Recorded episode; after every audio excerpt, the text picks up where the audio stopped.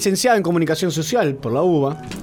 También eh, nació en San Andrés de Giles, un 17 de octubre de 1974. Fue asesora de la senadora provincial Eda Acuña, funcionaria de ANSES hasta el 2011 y fue la primera, es en realidad hasta el 10, la primera legisladora mujer de San Andrés de Giles. Existe una banca como senadora provincial en diciembre del 2011 eh, por la segunda sección. Hoy justo con Emi hablamos un poco, ella es politóloga, entonces me, explicaba un poco todo esto de la segunda sección. ¿Podrías eh, brevemente contarnos qué son estas de la segunda sección, cómo está organizado, porque por ahí, ahí se va a comprender más por qué, cómo trabajan los senadores también.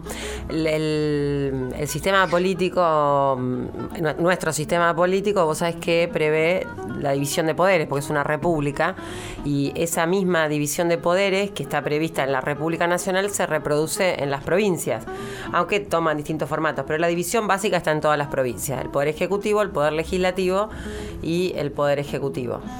Eh, el Poder Ejecutivo se elige a través del voto directo y luego designa ministros, el presidente o la presidenta. El Poder Judicial los elige el Poder Político, todavía no los votamos, a mí me encantaría, sueño con eso, pero todavía no pasa. Y el Poder Legislativo, para poder elegir a los legisladores, el sistema que tiene la provincia de Buenos Aires es la división de todo su territorio en ocho secciones electorales que eh, están en directa relación con la ubicación geográfica. La octava sección, que es la última, es la capital de la provincia, que es La Plata. Es solamente compuesta por un distrito. Tenés dos grandes secciones electorales, que son la primera, que es todo el conurbano norte, y la, la tercera sección electoral, que es todo el conurbano sur. Son más o menos veintipico distritos, pero cada una de esas secciones tiene tres millones de, habitantes. Después tenés la segunda sección, que es el norte-noroeste de la provincia de Buenos Aires. Donde estamos nosotros. Donde estamos nosotros, que son 15 distritos. San Andrés de Giles, San Antonio de Areco, Carmen de Areco, Colón, Exaltación de la Cruz, Pergamino, San Nicolás, Zárate. Digamos, toda la, toda la parte del Paraná, Ruta 9, Ruta 8, Ruta 7, hasta Colón.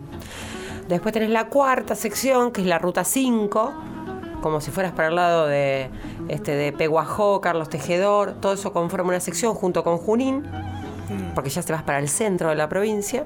Después tenés la sexta sección electoral, que es em, el sur, Bahía Blanca, Carmen de Patagones. Eh, la séptima sección, que está casi en el centro, o la barría, centro-sur, digamos, y la quinta sección, que es la costa la costa de la provincia de Buenos Aires. Eh, políticamente, la provincia de Buenos Aires se divide entonces en esas ocho regiones. Cada una de esas regiones o secciones electorales elige sus propios legisladores. En un turno le tocan diputados, en un turno le tocan senadores. Porque las cámaras se dividen, eh, se mm, eh, renuevan por mitades, entonces cuando la segunda sección elige senadores, no elige diputados y lo hace, por ejemplo, la cuarta sección electoral. Pero bueno, es una división política. De... Pero, eh, ¿y cuántos habitantes hay dentro de la segunda sección? ¿Tenés idea más o menos? Sí, eh, la segunda sección tiene aproximadamente 600.000 habitantes en su conjunto. ¿Y tiene una eh, está armado así por habitantes también o solamente es una cuestión territorial? No, es territorial. Es territorial. el, vos decías recién el conurbano. No, bueno, sí. Son como 3, millones. y pico de habitantes, sí, sí. Un poco más si votaron 2 millones casi en la tercera sección, están casi arriba de 3 millones y medio, más o menos en la tercera y otro tanto en la primera. Claro. Sí. Bueno, contame un poco por qué estudiaste eh, comunicación social. ¿Por qué, eh, ¿por qué estudié comunicación? Porque... Uh, como toda, como toda chica de, de, San Andrés de Giles, de pueblo, digo yo, clase media, que cuando terminó la secundaria, este, en lo que más pensaba era en irse y ahora paréntesis, para volver. después, viste, uno se lo empieza a pensar después, pero cuando uno tiene 18 años, va al colegio secundario, y 18 años de hace 20 y pico, digamos, sin internet, sin, este, sin mucho acceso a los bienes culturales. El San Andrés de Giles de hace 20 y pico de años era otro mundo también. Todo el mundo era otro mundo, Giles también. Em, y bueno, tenía que definir una carrera. Eh, yo al comienzo me inclinaba, bueno, siempre me incliné por las eh, que tienen que ver con lo humanístico. Eh, y era casi una fija que iba a ir a estudiar abogacía porque, bueno, era lo que más me cuadraba. Y en el viaje a, inscribirme a la facultad, en ese momento había que viajar un día en particular de acuerdo a tu apellido. Este, yo viajé con todos los apellidos con M, tomamos un colectivo, Los los. Monsalvo, los Moretti, este, sí, sí. Me fui con la guía del estudiante abajo del brazo este, y la fui leyendo en el camino y cuando eh, se ve que mientras estuve acá en Giles y mi mamá me mandaba a la biblioteca no había avanzado de abogacía y arte dramático, entonces nunca la- era abogacía porque arte dramático no pasaba en mi casa, digamos. Eh, y leyendo la carrera me pareció que era interesante. En ese momento me parecía que era piola estudiar publicidad. Estamos hablando de los 90, ¿no? Claro. Este, El boom del marketing. cosa que rápidamente a los seis meses de facultad me di cuenta que no, que no, no era lo mío. Y seguí porque me gustaba la idea de ser periodista, cosa que al año y medio descubrí que tampoco. Y ya a esa altura era, era obvio que no iba a hacer ninguna de las dos cosas, pero también era muy fuerte el mandato familiar de terminar, terminar. Claro. Este, y luego empecé a descubrir que tenía una beta que iba por el lado de la educación, por la educación popular, por la comunicación popular, y me orienté hacia ese lugar. Este, y bueno, y nada. eh, Finalmente terminé la carrera sin querer ser periodista, sin querer ser publicista, sí con un fuerte compromiso que con lo que tiene que ver con la comunicación popular y con la cultura popular y la, y la educación popular. Y agradecida de haberla terminado y de que me hayan obligado a terminarla en parte porque eh, la carrera de comunicación tiene una formación humanística muy fuerte y muy este, rica. Sí, muy, muy extensa. Es muy extensa, sí, sí. Este, así que bueno, primero sorprendí con la elección de la carrera porque fui a anotarme a abogacía y volví anotada en comunicación y después porque todos los años se me ocurrió algo distinto y bueno. Nada, eh, muy igual soy una agradecida del- del- de la carrera que hice. Yo tuve, por ejemplo, a Eduardo Aliberti en taller de radio, para que te des una idea. Las primeras prácticas de radio las hicimos con él en Radio La Tribu. Una voz tiene. Este, tuve a Nicolás Casullo en filosofía, tuve este, a Margarita Graciano en medios, este, la verdad que tuve eh, a personajes hermosos, de, a Forster tuve de docente, tuve personajes hermosos dentro de la carrera y creo que han contribuido también a ser lo que soy en, en cuanto a lo que es la formación académica, ¿no?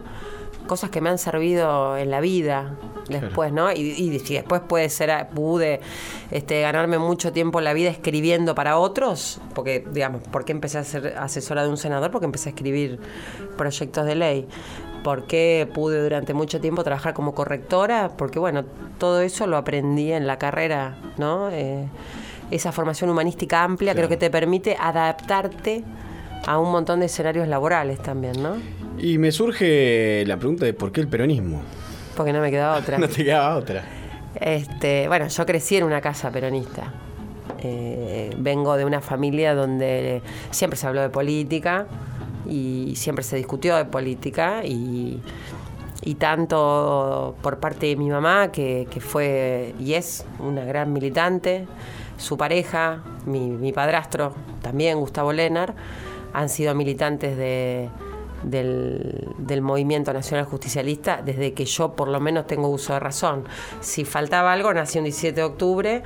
Y también en la familia de mi papá reconozco raíces este, Peronistas. peronistas. Mi abuela es una ferviente evitista, peronista, cristinista, acá todo lo que te imagines es ella, porque bueno, eh, son esas historias de, de yo en el 45 trabajaba en una fábrica y no tenía vacaciones, era menor de edad y me explotaban y llegó la revolución de Perón y entonces tuve la posibilidad de conocer mis derechos, bueno, eso es lo que yo eh, heredé o, o escuché Claro. y viví de, de mi abuela O la máquina- paterna. O la máquina de coser también, ¿no? La- Yo sí, escuché a mucha gente a veces que se quedó muy marcada con eso porque como que le dieron trabajo y, y- y dignificó. ¿no? Yo siempre cuento lo mismo. A mí una vez mi abuela me contó, mi abuela es fanática del cine también.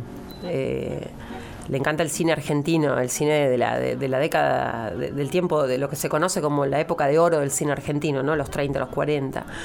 Entonces ella siempre me dice que eh, una de las primeras veces que ella pudo ir al cine, eh, salió de la fábrica de trabajar, se fue corriendo a la casa a bañarse, a cambiarse, se puso un tapado que se había hecho ella eh, que era igual al de Amelia Vence en Casa de Muñecas. Eh, Amelia Vence, no, perdón. Eh, Zuli Moreno en Casa de Muñecas se paró en la entrada del cine y muchas mujeres decían, mira esa fabriquera cómo está acá. Y ella estaba ahí porque tenía trabajo, porque era peronista, se había podido hacer el tapado, se había podido comprar los muebles de la casa y también poder ir al cine. eso para mí es el peronismo también, ¿no? La posibilidad de acceder incluso a los bienes culturales. Eh, contado así por ahí no es nada. Ahora tenés que verlo, una mujer que hoy tiene casi 90 años, que te cuente lo que fue para ella tener el tapado igual azul y moreno en una película que se llama Casa de Muñecas y ponérselo para ir al cine este, una tarde cualquiera, digamos, ¿no? Eso es el peronismo, ¿no? El sinónimo de, para mí por lo menos, ¿no? Y mm, como, comunicadora social, ¿cómo estás viendo el trabajo de los medios de comunicación? Tantos los medios masivos de comunicación, pero digo en general, ¿cómo te parece que están trabajando los medios de, comunicación? Y, y, también del lado de la persona que percibe, ¿no? Digo, ¿cómo ves que la sociedad está respondiendo ante los medios de comunicación? Porque ha sido desde Barack Obama, podemos decir, que hizo esta revolución con la era digital y su campaña, ¿no? El, eh, We Come, como no me acuerdo bien cómo era el eslogan. Eh, Podemos en España, porque también ha explicado eso, ni hablar lo que ha hecho Macri también con el PRO y todo. Eh, me gustaría tu visión un poco sobre los medios de comunicación, cómo se usaron. Yo creo que, bueno, no es ninguna novedad que yo diga que los medios de comunicación y las redes sociales tienen una importancia en nuestra vida cotidiana enorme. Eh, creo que el escenario de la Argentina no, no es distinto al de otros países y lo que se debate en los medios de comunicación es lo mismo que se debate en la sociedad también. Vos lo que vas a encontrar es un campo donde referida a los medios, ¿no? Un campo donde vas a encontrar bien, diferenciado eh, posibilidades de, comunicar, posibilidades de, crear, como puede ser la campaña de Podemos, como fue la de Obama, o incluso la de Macri. Pero después también vas a encontrar un nucleamiento de medios que en realidad... Eh, tienen más que ver con una estructura eh, vinculada al poder real al, al poder real. Pocas veces en la, en la Argentina eh, hubo una separación fuerte entre el poder real, es decir, el poder económico concentrado, y el poder político. Eh, si crees todos estos años, estos 12 años de gobierno de, de Néstor primero, de Cristina después, o el peronismo de, del 45, eh, fueron experiencias populares donde estuvo bien claro que no era lo mismo el poder político que el poder real, el poder de facto, digamos. Eh, y creo que vamos a un momento en donde se vuelven a juntar esas dos expresiones, la del poder real y la del poder político. Yo hoy veo con, con mucha alegría posibilidades liberadoras de la comunicación, que era lo que estudiaba yo hace 20 años, ¿no? Posibilidades de, de, expresión y de libertad, eh, y de libertad creadora también en los medios de comunicación. Pero también veo un gran sector de los medios que no es otra cosa que la fiel expresión y reflejo de, de las posibilidades posiciones dominantes en una, en una sociedad. Eh, ni bueno ni malo, es. Este, creo que los que tienen un compromiso con la comunicación son los que pelean para que, no para eliminar algo, ¿eh? o para, porque digo... No, sino transmitir. Sino para, eh, para crear nuevas configuraciones mediáticas que permitan otras expresiones. ¿Qué es lo que planteaba la ley de medios también? Pero la ley de medios, que muchas veces fue mal entendida o mal comprendida, no sin querer, sino justamente porque estas configuraciones mediáticas que responden a los poderes reales así lo han planteado, y lo decíamos al comienzo, los medios tienen una importancia en, la vida cotidiana de la gente. Digamos, no se trata de que no haya más Clarín, no se trata de que no haya más TN de lo que se trata es que ni TN ni Clarín tengan posiciones monopólicas dentro de un mercado que es el mercado de los medios masivos de comunicación. o privilegios. O privilegios. Este, pero bueno, este, yo siempre digo que que, a, veces es cuestión de, o, a ver, cuanto más concentración y más cerrado aparece, eh, más aparece la capacidad creadora y creativa del hombre para este, comunicar de otra forma o por otros lugares. Este, yo eh, escucho estos días, no, no tiene que estar más 6, 7, 8. En realidad tendría que haber todos los programas que la capacidad creadora del hombre eh, dé lugar. Eh, eliminar, matar correr nunca ha sido la solución para la humanidad. Este, yo no creo en ese tipo de soluciones, para nada en la vida. No creo que mis adversarios políticos sean enemigos, por lo tanto tampoco creo que un programa que no me gusta no tiene que estar. Algo que me llama la atención, que un amigo me decía el otro día, yo miro TN, me dice, ¿está mal eso? Entonces yo le, y le digo, no, no, lo que está, está bueno, por en todo caso, el programa que uno mire, digo, es saber de dónde se paran, porque todos los programas comunican de un lugar, digo, la comunicación, alguien está diciendo algo y lo dice de un lugar. Me parece que en los últimos años también eh, se esclareció más desde los lugares donde se paran. Sí, totalmente. Y eso en parte es creo, un producto de lo que fue toda la discusión en torno a la ley de medios. Mm. Y en realidad no es otra cosa que sostener que el hombre y la mujer piensa y que puede establecer pensamiento crítico, ya que piensa, puede pensar críticamente con respecto a lo que ve. Y es cierto que ha pasado eso. Antes tres tapas de Clarín este, volteaban un gobierno. Este, antes tres tapas de Clarín. Este, yo siempre digo que lo más potente, y eso creo que hay que predicarlo todo el tiempo, que lo más potente que uno tiene es la vida cotidiana y las experiencias eh, de proximidad que vos tenés. Vos salís a la calle y si Clarín dice que están lloviendo truenos y centellas y relámpagos, y vos salís a la calle y no pasa eso, tenés algo contra que contrarrestar esa, esa visión, eh, que es tu vida, tu propia vida, tu propia experiencia, tu propio aquí y ahora. Y creo que eso hay que eh, fortalecerlo, creo que hay que seguir insistiéndolo y planteándolo en la educación formal, es decir, cómo en realidad no, no, educamos como espectadores, sino como protagonistas de su propia historia, que tienen diversos estímulos, entre ellos los de los medios de comunicación, pero que somos capaces de establecer una distancia que nos permita criticar eso que vemos. Sí, em, yo también noto una, cuestión para ir generacional en esto, para ir los chicos más chicos están acostumbrados a las redes, a internet y usarla esa herramienta como una gran biblioteca. Y no digo todos, pero está más, por ahí gente grande no tienes acceso, pero eh, un poco también lo que, mm, lo que noto de que hay que profundizar en el sentido de la investigación de la información. Sí, las eh, fuentes.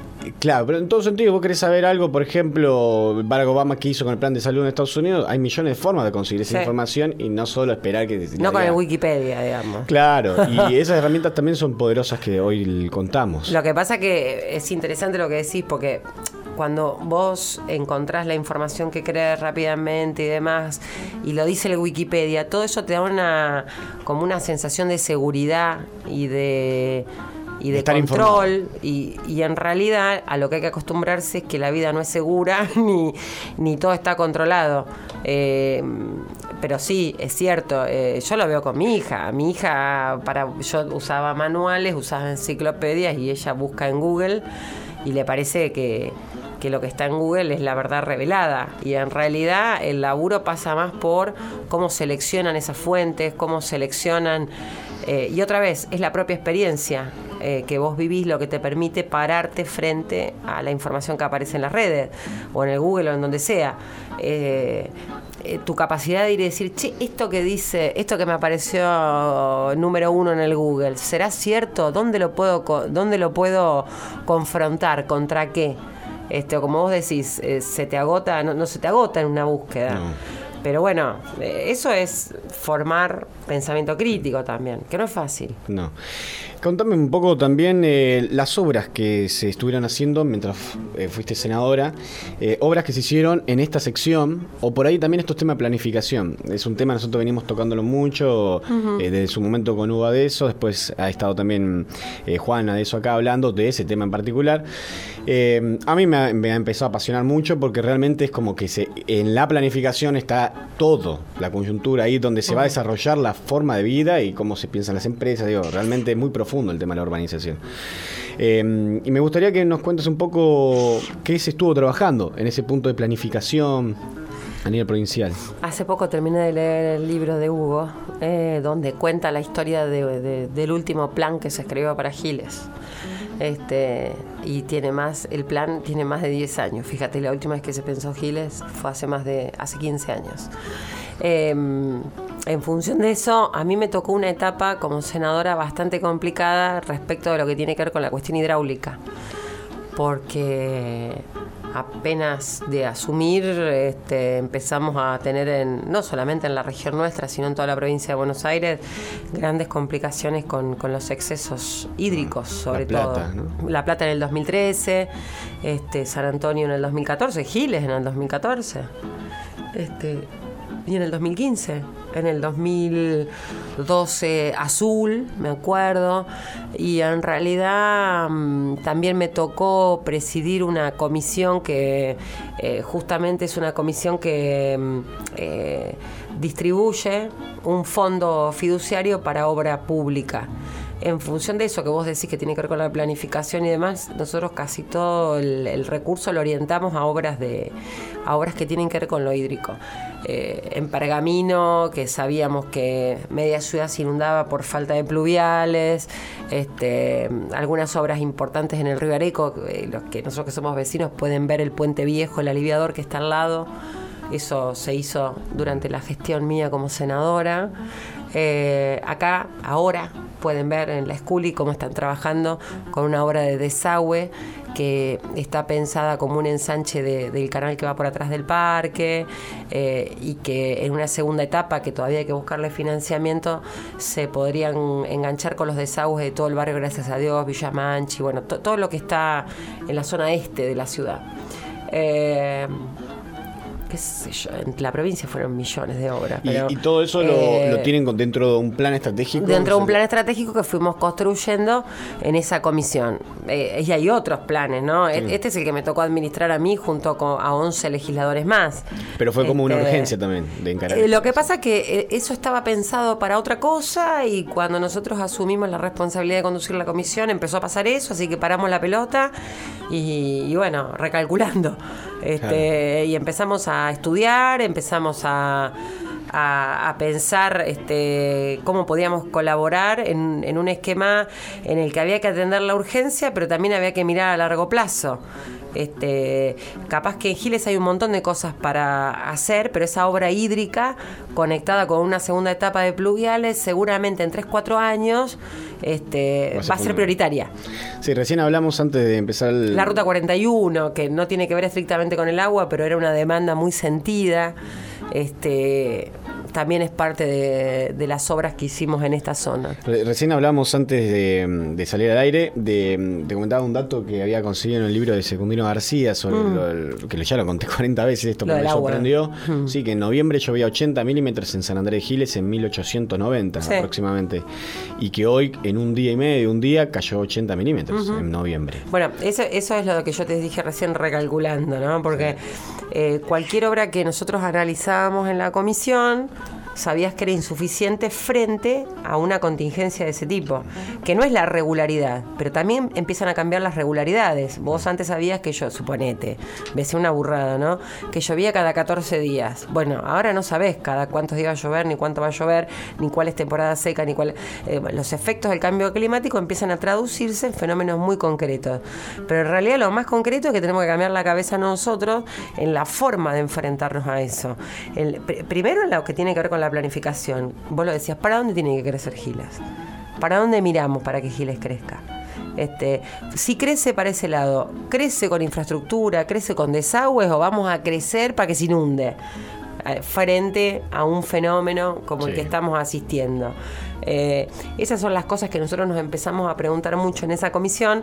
Y también fuera de lo hídrico, de la Ruta 41 nos pasaba que aparte de que estaba destruida, hecha pomada, y decíamos, bueno, ¿cómo cómo es el tránsito en la zona, qué pasó con la ruta 6, qué va a pasar con la ruta 41 y la producción, cómo tendría que ser la ruta 41 dentro de 20 años. en base a todo eso dimos una discusión, aparte con personas que no integramos el mismo espacio político. Eh, dimos una discusión bastante honesta y sincera que nos permitió invertir, te diría, algo así como... Eh, los primeros dos años 600 millones de pesos y unos 750 en los últimos dos. O sea, una... Sí, dinero importante. Una, sí, sí, en, en obra pública es muchísimo. Pero lo más interesante no es la obra en sí misma, sino la discusión que fuimos dando respecto a cómo se planifica, cómo se piensa, cómo cambias el chip, cómo mirás lo que viene, cómo haces que eso te rinda el doble frente a lo que a, lo que se te presenta, ¿no? Si vos eh, recién decías que por ahí no es sacar el agua, sino contener. Sí, Hablan de sí. que hay una idea ahora un poco de contener Sí. en algunos lugares. En el mundo empieza a aparecer ese concepto de que eh, vos podés seguir construyendo aliviadores, podés seguir construyendo puentes, podés seguir eh, limpiando este, los desagües naturales del agua y demás. Pero lo que viene ahora en materia hídrica es empezar a pensar lugares donde podés retener el agua y generar un manejo del agua que te permita regular. Este, de acuerdo a cómo Claro. este, a cómo estás de exceso hídrico.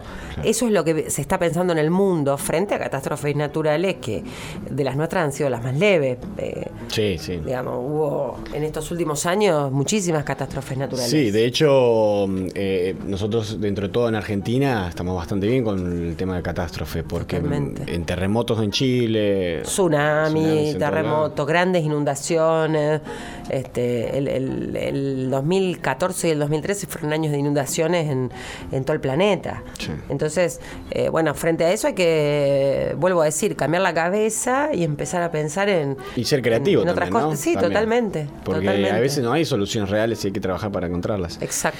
Eh, vos hablabas recién de la Ruta 41. Yo sigo indignadísimo con el tema de no tener una, una rotonda ahí en el cruce, porque no puedo creer que no podamos tener una rotonda.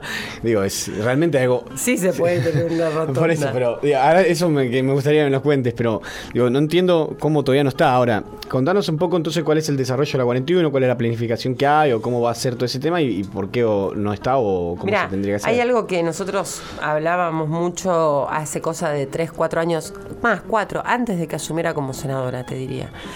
Eh, que lo veníamos viendo con, con Paco Durañona, con el intendente de San Antonio, con algunos concejales de Mercedes. Veníamos planteando que la Ruta 41 era estratégica, porque es una de las pocas que hace norte-sur, este, que atraviesa la provincia de Buenos Aires en sentido norte-sur. Claro.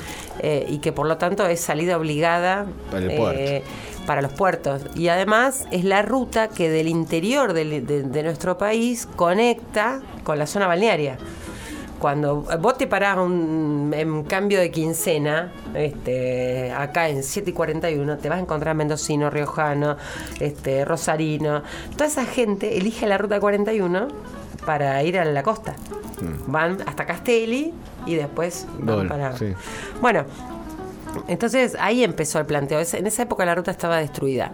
Eh, y sobre todo la, la parte que está más complicada es la parte que tiene el tránsito de la producción agrícola ganadera.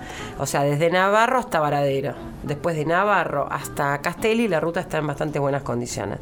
Pero bueno, nosotros empezamos a delirar pensando que tiene que ser una doble mano, que tiene que ser al estilo de lo que es hoy la ruta 6 y va a tener que ser así. Porque no, es- esto que se hizo ahora es algo que dentro de 20 años va a ser vetusto, obviamente. Con Eh, suerte, 20 años. Con suerte. Sí. Eh, y ahí es donde empezamos a trabajar. Luego hubo eh, hechos desgraciados de- de- que se fueron sucediendo y empezó a ser un reclamo muy sentido de parte de la comunidad que se puso al frente de- del reclamo de, de la reconstrucción de la ruta y de esa forma pudimos llegar a primero con el tramo Giles San Antonio de Areco que era el peor, luego el de eh, Giles Mercedes, ahora están haciendo algunos arreglos entre San Antonio y Varadero. Y creo que hay que seguir insistiendo. Y también hay que seguir insistiendo en esto que vos planteás, Eh, va a haber desvío de la ruta, pero no sabemos cuándo, ahora en el mientras tanto hay que generar alguna herramienta, no te digo que haga una rotonda terrible acá en 7 y 41, pero hay que generar algún mecanismo que impida eh, la peligrosidad que tenemos hoy. Y también tenemos que seguir educando, digo yo, al, al- al conductor. Yo vivo arriba de la ruta, vos lo sabés, eh, vivo sobre la ruta 41. Y eh, realmente hay veces que este, yo estoy parada sobre 41 para girar a la izquierda, para venir a Giles, para agarrar las 7 y me tocan bocina, para que pase. Y yo tengo que esperar que pasen los de las 7. Me tocan bocina en la ruta para que pase. Digo, hay que seguir educando al conductor porque lo que es claro es que 100 metros antes de llegar a un cruce con una ruta nacional vos no podés andar a 130. Claro tenés que venir bajando la. Digo, también hay que, tenemos que educarnos y ser mucho más conscientes de la forma en que manejamos, de la forma que estamos arriba de las rutas, este, sin luces, corriendo. La ruta 41 es una, una, una, ruta carretera de una mano. No se puede andar a 130 en la ruta 41. Nos tenemos que acostumbrar. Es así, no es una autopista, no es una autovía. Es una ruta carretera. Entonces, eh, sin invalidar que tenemos que generar mecanismos de mayor seguridad en el cruce de la 7 y la 41, eh, también tenemos que ser eh, quienes más eh, insistamos con el tema de la conciencia de cómo tenemos que circular en las rutas. ¿Y cómo debería, digo, quién es el que se tendría, es como a veces la respuesta es obvia, pero en realidad, ¿quién se tendría que hacer cargo de hacer eso, la rotonda en la, en la cruce? Mira, es una ruta nacional y una ruta provincial. Por lo tanto, lo que. y está implantada en un territorio que es municipal. Este, la verdad es que las cosas que mejor salen son las que participan todos los actores. Lo de la Ruta 41 salió bien porque se involucraron. Primero se involucró la comunidad, después se involucró el poder político, después se involucró la provincia, el Fondo Fiduciario de Nación. Digo, eh, yo soy una convencida de que es responsabilidad de todos lo que a la comunidad le hace daño. Entonces, eh, digamos, he sido mucho muchas veces criticada por estado paralelo, cosas por el estilo, que en realidad no son. Son hacerme cargo de lo que mis vecinos todo el día me, me, plantean. Eh, a mí no me gusta la, la, historia de decir, no, eso es de eh, vialidad provincial. Bueno, anda y, o sea, a mí me pone como loca la historia de, ay, no, como acá termina mi responsabilidad y empieza la tuya, yo no puedo hacer nada. Yo creo que un vecino cualquiera puede hacer algo, todos podemos hacer algo. Creo que lo que me duele a mí y lo que le duele a mi vecino es responsabilidad de todos que no nos duela más. ¿Viste? Pues si no fuente ovejuna, no es nadie o es todo. Y la verdad es que el mundo no es así, o no funciona así. Este, yo sí, pero aparte lo, lo, cuento acá porque lo he dicho en todos lados y porque se lo he dicho incluso como es mi costumbre, una proverbial honestidad brutal. Se lo he dicho incluso a las autoridades municipales. ¿Qué te cuesta poner un control policial en el cruce? No es mi responsabilidad, ya lo sé, la mía tampoco, pero digo, eh, el, tema de la responsabilidad creo que pasa por cómo uno interpreta las demandas, ¿no? A mí me cuesta mucho hacerme la tonta con determinadas demandas. Sí, por más que no em, sean lo mío. Por ahí nos falta un poco más de responsabilidad a todos los ciudadanos, ¿no? De conciencia ciudadana, de, ¿no? De comprometernos más. Ciudadano. Porque yo escucho la rotonda, eh, obviamente estoy indignado, estoy haciendo averiguaciones en sentido de vialidad, que me, den, dieron los planos, ya me pasaron, vamos a armar un informe. Está el proyecto, ¿viste? Claro. Em, y yo, yo, pensaba, digo, también por ahí si entre todos, la sociedad, por ahí se, se moviliza, digo, podemos lograrlo, que realmente es una pavada lo que estamos hablando. No, no veo que sea muy complejo realmente hacer una, una un poco de cemento y unos fierros, dos ingenieros y un par de obreros. Eh, y me parece que encima la cantidad de catástrofe que nos trae eso. Sí, de todos modos te vuelvo a decir, cuando la ruta 41 estaba hecha a pedazos no había un solo choque en el cruce. Porque vos bajabas la pata del auto por la ruta en el estado en que estaba. Ahora que la ruta está bien, perdimos la conciencia de la velocidad y le damos. Sí. Este, igual no invalida lo que vos decís, porque bueno, cuando tenemos el cambio de quincena, cuando hay mucho tránsito y demás, es cierto, es peligroso eso. A mí me encantaría una rotonda como la que está en 841, que también fue una demanda muy sentida de parte de la comunidad. Acá lo que tenés que tener en cuenta es que la traza definitiva de la ruta no va a pasar por ahí. Por lo tanto, no sería necesaria por ahí una rotonda de las más modernas, que parece que si vos las mirás desde arriba aparece un trébol de cuatro hojas. Eh, por ahí hay que poner un distribuidor, por ahí hay que poner control, por ahí hay que, digo, ah, no, no, hay, hay más de una solución para este tipo de problemas. Ahora, también es difícil que ese problema te lo venga a resolver alguien que está a 150 kilómetros eh, cuando vos acá podés hacer algo. Eso también, creo que hay que empezar a ser más creativo con esas cosas. Porque es cierto, una rotonda no es nada del otro mundo, pero una rotonda hoy no debe bajar de calculo yo, unos 50, 60 millones de pesos. Entonces, y la ruta va a desviar. Entonces, tal vez la rotonda no va a convenir que esté ahí, sino que va, va a convenir que esté donde verdaderamente cruzan la 7 y la 41. Pero en el mientras tanto, ¿qué haces? Este, es complejo, pero no porque sea complejo hay que esquivarlo. Exacto. Eh, bueno, ¿y cómo ves eh, un poco el futuro, más que nada de San Andrés de Giles? Digo, ¿cuáles son las cosas que te parece que se tendría que concentrar eh, San Andrés de Giles para trabajar? Digo, en este caso vos hablabas de los desagües, todo lo que es la lluvia, pero digo, ¿qué, son las cosas fundamentales te parece que mm, habría que ir trabajando, pensando y desarrollando para los próximos años? Yo creo que, bueno, hace bastante que lo vengo planteando, yo creo que San Andrés de Giles tiene que decidir cómo quiere crecer, porque creo que va a crecer igual, pero tiene la oportunidad de decir que quiere crecer, que quiere crecer ordenado, que quiere crecer en una dirección, que quiere pensar determinado desarrollo industrial y no otro, que quiere pensar determinado desarrollo agrícola y no otro, que quiere pensar determinados centros comerciales y no otro, que quiere pensar dónde poner un parque industrial y no en otro lugar. Digo, me parece que lo primero o la prioridad en Giles es esa. Porque Armar una planificación. tener, igual. saber qué ciudad queremos. Y que Y eso- ese trabajo no sea un trabajo de cuatro iluminados. Que ese trabajo sea un trabajo en el que se pueda involucrar la comunidad, sobre todo para sentirlo parte, porque nadie se siente parte después de lo que no participa.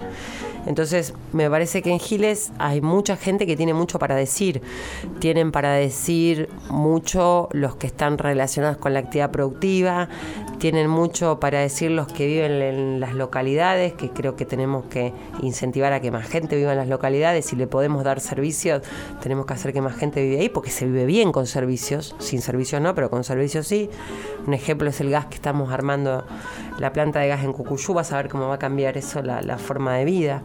Eh, creo que también hay profesionales, no solamente de, de la arquitectura, sino profesionales sociólogos, politólogos, eh, que pueden ahondar en cómo la gente quiere vivir, en cuáles son los bienes simbólicos que quieren sostener, cuáles son los que quieren desarrollar y que esta ciudad les tiene que dar lugar. Eh, creo que hay que escuchar a los jóvenes si queremos que no se vayan, que esperan de la ciudad. Eh, y espero que ahora eh, hay hace poquito San Andrés de Giles eligió un intendente, es un intendente joven.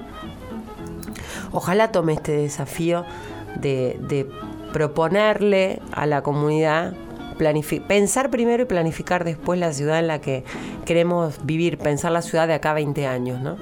Sí, em, sería interesante por ahí estas reuniones, hacer reuniones, ¿no? Y empezar a, a desarrollar un pensamiento. Seguro.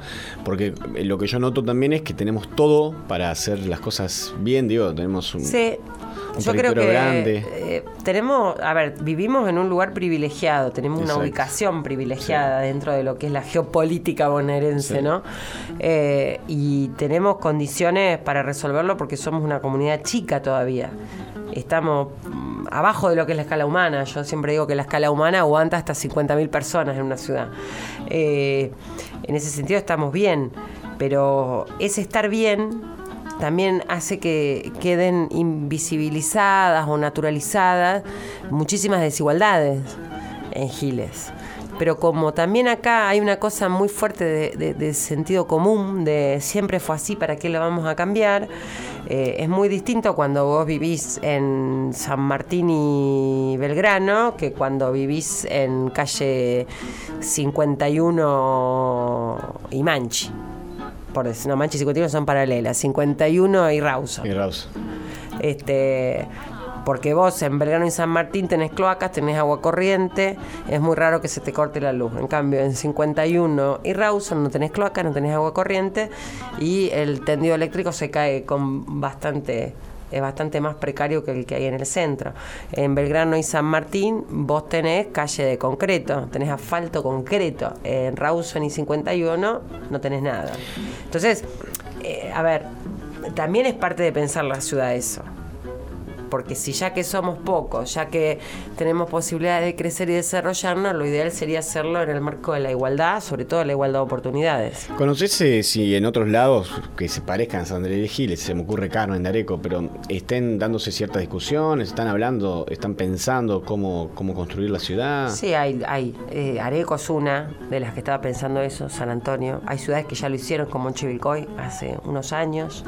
Eh, hay ciudades del interior que tienen experiencias súper interesantes con respecto a eso.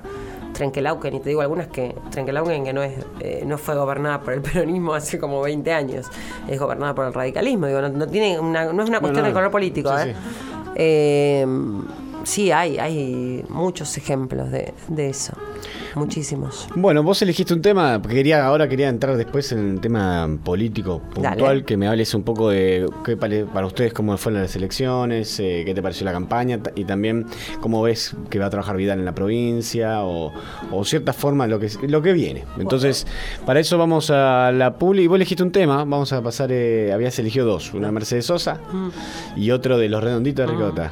Bueno, el que quieras, el que vos quieras. Ah, el de los redonditos primero, sí. Bueno, vamos a escuchar y ya continuamos.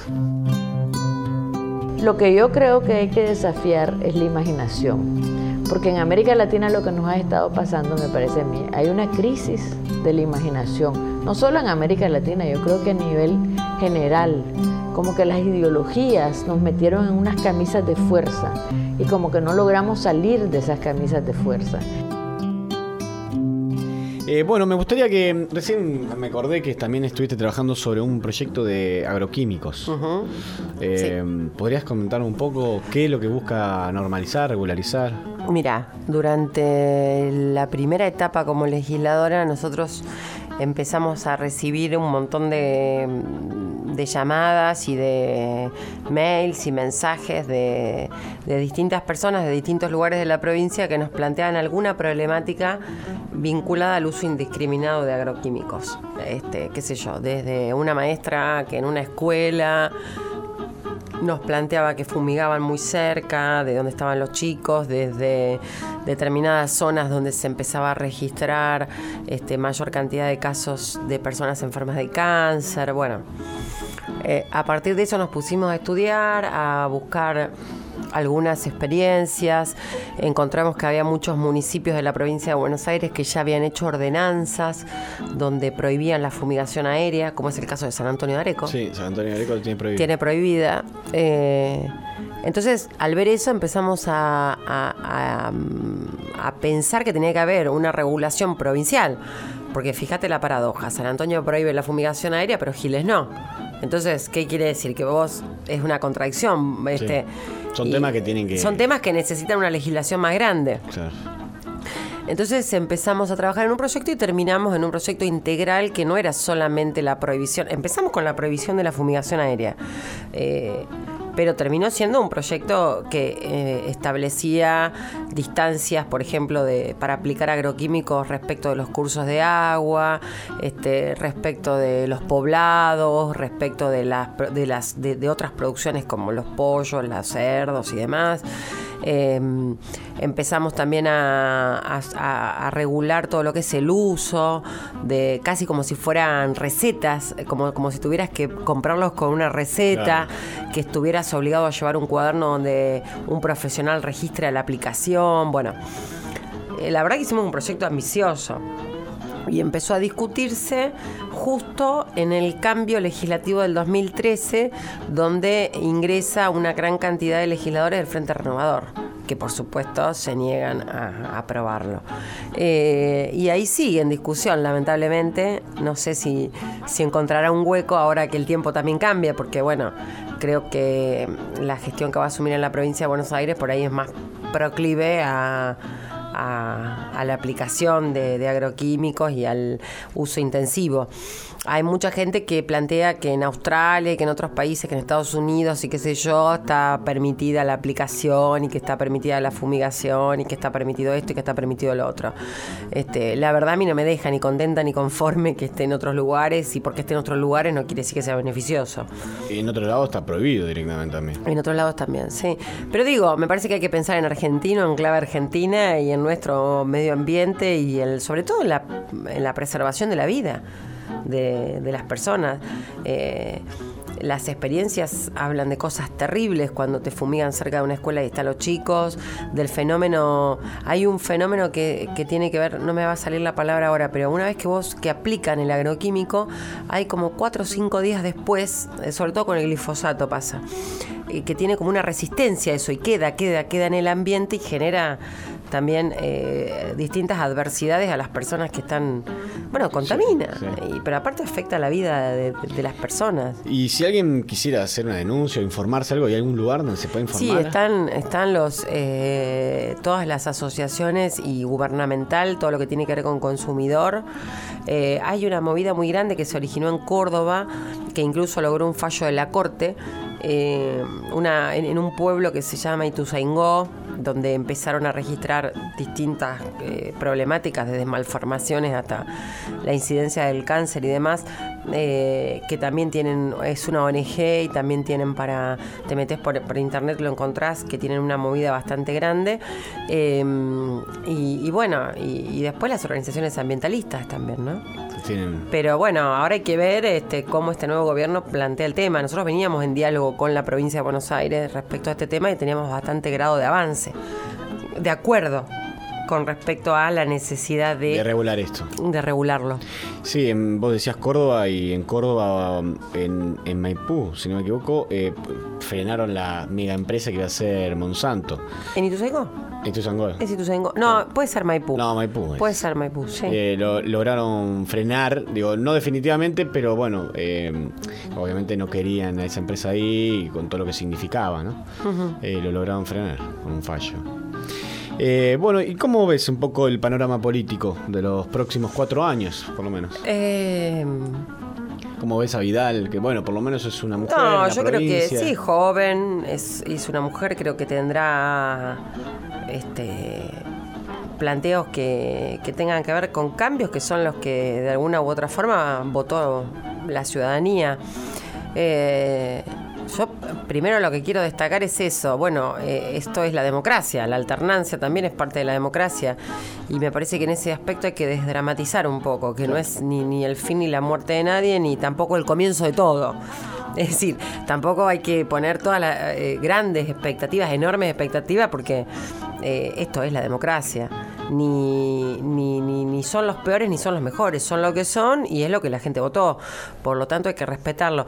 En eso yo también destaco mucho como el Frente para la Victoria, que es el espacio al que yo pertenezco, ha aceptado esto. Yo siempre, nunca lo dejo de repetir, si hubiera sido al revés, si hubiese sido que Macri sacaba el 49 y Scioli el 55, yo creo que tendríamos veedores hasta de Marte, revisando las urnas este, y gritando fraude, fraude, fraude. Sí, eso fue lindo, ¿no? Que todo... Lo primero es eso. Eh, igual es una condición muy del peronismo, esa, la de reconocer la derrota y, bueno, hacerse cargo y empezar a, como dice la canción de los redondos, esto está en tus manos, empezarse a empezar a hacerse cargo, a revisar cuáles son las cosas que, que hemos hecho mal, para que la ciudadanía no nos eligiera como opción de gobierno. ¿Y, hay eh, algo que puedas destacar que crees que tendrían que rever o algo? Yo creo que lo que pasa es como, a ver, hay, es una multiplicidad, no es que hay una cosa, ¿no? Sería decir que hay una cosa, eh, me parece que es de necio. Eh, yo creo que tal vez, em, producto de, de todo este proceso histórico de 12 años, donde se ha recuperado primero la dignidad, con la dignidad o, para la dignidad, la recuperación del salario, la recuperación de los puestos de trabajo, la recuperación de la economía argentina para los argentinos, la recuperación de, la recuperación y la conquista de nuevos derechos, creo que lo que ha pasado es que empieza a aparecer un planteo de nuevas demandas que tal vez no hemos sabido interpretar en su justa dimensión y sí las ha interpretado el, espacio político que gana. Eh, creo que en parte tiene que ver con eso. No se me escapa que, que el mensaje que, que planteó Cambiemos es eh, un mensaje que entró. El cambio, cambio, cambio. Yo intento todavía reflexionar cambio de qué o cambio hacia qué. Eh, cambiar por cambiar a mí nunca me pareció que sea una buena opción, pero bueno, primero todo, soy y creo que somos todos respetuosos de lo que la mayoría decide. Eh, así funciona la democracia pero también soy respetuosa del 49% que eh, con críticas, porque digo, el peronismo también se caracteriza por dar discusiones bastante fuertes, eh, con críticas, con diferencias, con matices. Eh, hay un 49% de la población que cree que es mejor este camino que había elegido la Argentina. Bueno, un 51% cree lo otro, en la democracia se pierde y se gana por un voto, así que ese es el camino que va a tomar.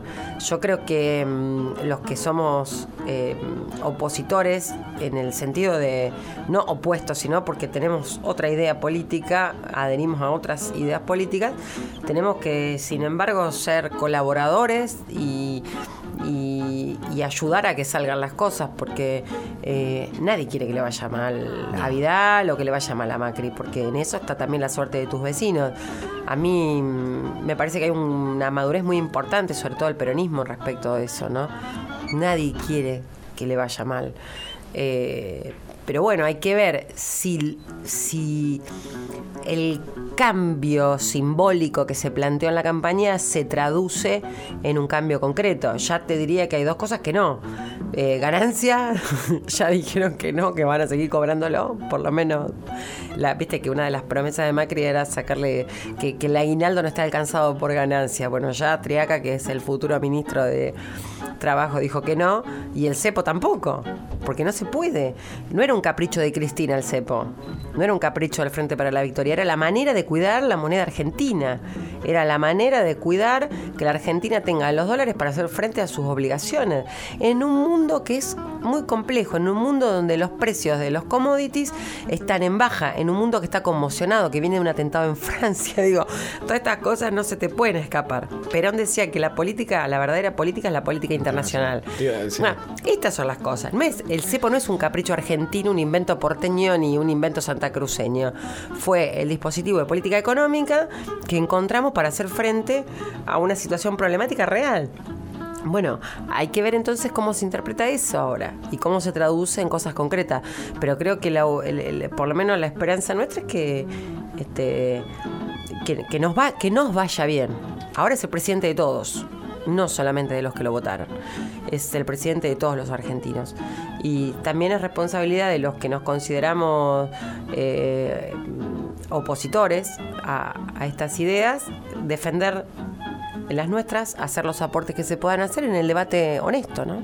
Vos recién hablabas de la política internacional y te iba a preguntar eh, justamente eso. Em, ¿Cuáles ves que son los desafíos que Argentina va a tener que asumir, o en todo sentido, por ahí económico, climático, recién hablábamos, eh, a nivel internacional?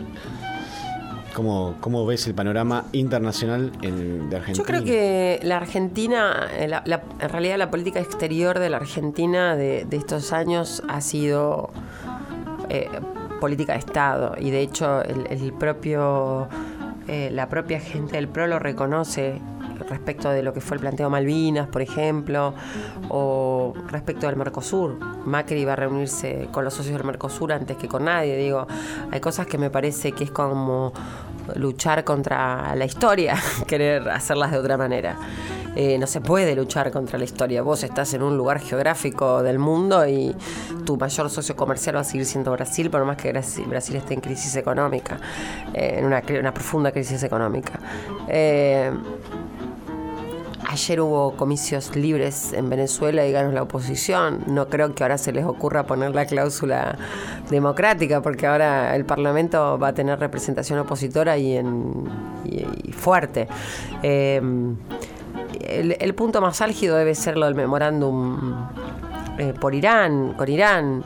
Este, pero bueno, también hay que dejarlos ver, hay que ver a la nueva canciller, que parece una mujer muy preparada y formada. Eh, yo creo que lo más importante o lo que más rescato de este proceso es que tanto el gobierno de Néstor como de Cristina eh, siempre defendieron los intereses nacionales en un mundo por demás de complicado. ojalá eso pueda seguir siendo una característica del gobierno. El de pensar en los argentinos frente a un mundo muy complejo. Muy complejo. Desde lo financiero, desde eh, los límites que, que, va superando día a día el capitalismo en su fase salvaje, este, y también frente a las, a las, a las problemáticas como las que vimos en Francia. Argentina es un pueblo de paz, Latinoamérica es una región de paz. Este, que no, digo, ojalá la política exterior nos mantenga en el lugar donde estuvimos todo este tiempo con respecto a esos grandes conflictos. Sí, exacto. Em, recién eh, tenía una noticia ahí que lo le mostraba Emilia el otro día sobre que Google junto con Amazon manejan todo el PIB de China. Quiero decir, la empresa, su valor em- de empresa es lo mismo. Es lo mismo, equivale al PBI de el China. de China. Digo, y así con un montón. ¿Qué y- esperamos para poner un Google, no? Armar algo como el Google. Pero lo, que, eh, lo impresionante de ese mapa era cómo las empresas tienen mucho más poder que los países económicos y de, y de logística, ¿no? Lobby también y tantas otras sí. cosas. Coca-Cola. Y sí. Y ese, mm, ese es un mundo también que a veces no se ve, pero es el que gobierna. Bueno, pero se va a ver. Esto que hoy yo te decía, que pocas veces en la Argentina hubo una diferencia entre el poder político y el poder real, ahora vas a ver cómo vuelven a confluir, por lo menos desde mi perspectiva, el poder real con el poder político. Hay algunas designaciones que, que estuvo planteando Macri, ojalá, digo, no, no tenga ninguna incidencia, pero que tiene que ver con las con estas configuraciones, ¿no? Eh, las grandes empresas multinacionales, Shell, este, eh, qué sé yo, Claro. Monsanto. De ahí salen los cuadros como pasaba en su momento, en la época cuando Menem asume como presidente. Digo, para que digo, también en mi partido político pasó esto, ¿no? Eh, el, el primer, el segundo y el tercer ministro de Economía lo puso Bungibor. De Menem. Digo, ahí otra vez vas como una este, confluencia entre el poder real, el poder concentrado y el poder político. Bueno, así que se vienen años movidos. Eh, vos terminas tu mandato el 10 de diciembre. Sí, esta Eh, semana. Dentro ¿Y de después dos qué vas a seguir? Eh, en principio voy a seguir trabajando y militando por las cosas que creo y por las que he trabajado fuertemente hasta acá, tratando de colaborar en, en lo que es la discusión, el debate, en lo que uno ha sumado como experiencia, como, como capacidades, como capacidad de trabajar, capacidad de organizar. Este, Cada uno es militante las 24 horas. no y solo es un poco eso, en cuanto...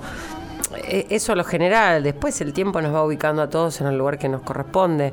Eh, yo pertenezco y represento en San Andrés de Giles a un espacio político joven que tiene todavía muchísimo para, para dar y como además suelo mirar las cosas en tranco largo, este, bueno, esto es una coyuntura y, veremos cómo se da este la- digo, en esto que hoy vos me preguntás qué es lo más importante, y yo creo que hay que discutir cómo queremos vivir, qué ciudad queremos vivir.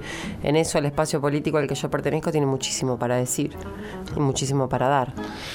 Sí, me, eh, me gustó también como para mm, que redondear un poco esto de también de la calma, ¿no? De, de pensar que, que es un momento democrático, tener sí. calma, paciencia, porque hay como mucha presión mediática. Y que no, no, no, no, no se muere nadie. No, no. Digo, no, no. Y es parte de la democracia. Es parte de la democracia. A mí me preguntan, ¿y qué vas a hacer ahora?